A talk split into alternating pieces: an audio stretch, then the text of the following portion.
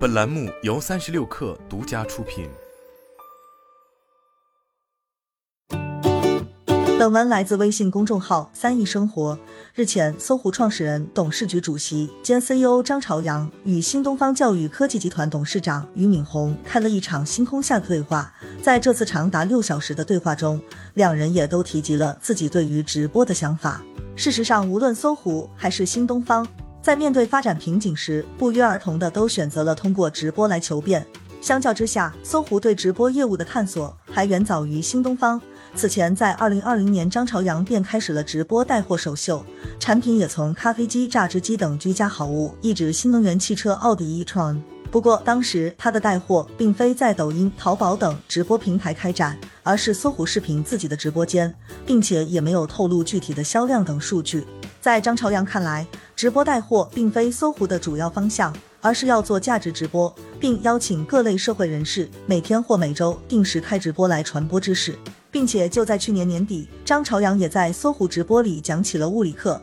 而对于此事的意义，他在此次对话中表示，主要是有几方面的原因：一是兴趣使然，二是因为直播作为正火的新形式，会有更多人关注；其三则是出于公益目的，通过短视频、直播等年轻人更愿意接触的方式来普及物理，培养他们对物理的兴趣。相较之下，新东方对于直播的尝试原因则更为直接。由于相关政策，导致其 K 九学科培训全面关停。据近期新东方近期公布的二零二二财年财报显示，这一财年其净营收为三十一点零五亿美元，同比下降百分之二十七点四，经营亏损达到九点八三亿美元。而上一财年的经营利润则为一点一七亿美元。为进行业务转型，新东方推出的东方甄选一开始瞄准的是农产品销售，后续也已经拓展至图书、美妆等其他品类。据汇豚数据公布的相关信息显示，东方甄选开启双语带货直播两个月以来，累计销售额已超过十五亿元，总粉丝数达两千三百七十一点三万。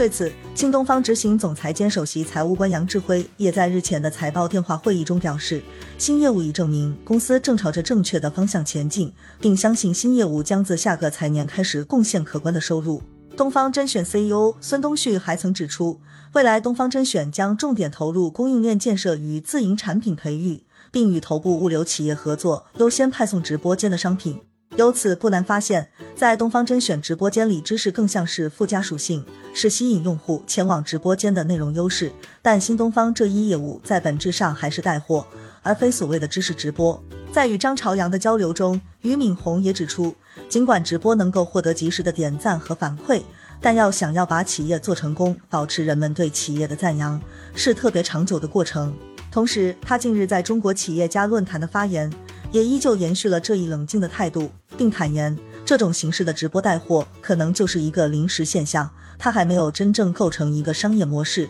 不过可以允许东方甄选亏损五年，每年亏损一个亿没有问题。显而易见，搜狐与新东方将企业转型的重点都放在了直播赛道，只不过张朝阳选择在直播间里上课，而教培行业龙头新东方则在课堂外做起了带货，也颇有些命运的交错感。然而，两者如今在直播赛道所取得成绩，或许并非外界想象的那般顺利。对于搜狐视频而言，现阶段其仅位列视频网站的第三梯队。尽管打开搜狐视频能够看到不止看剧，还有直播。D slogan，但是就连在搜狐视频拥有五千万粉丝的张朝阳，受到的关注似乎更多的还是其自身的影响力。而搜狐视频试图追赶爱优腾，亦或另辟蹊径，像网易一样做自己的云课堂，可能都还缺一个破圈的时机。而背靠抖音直播这棵大树的东方甄选，虽然已经率先完成了出圈，但就像俞敏洪的观点一样。东方甄选面临的是能否实现持续而稳定的 GMV，